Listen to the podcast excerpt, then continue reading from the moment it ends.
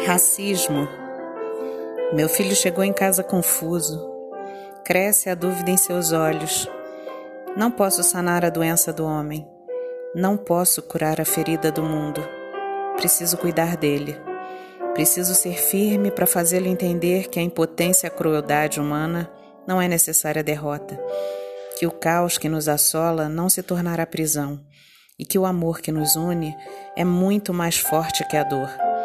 Seguiremos então de mãos dadas, unidos a outros amigos, e acreditaremos com fé renovada no poder da razão.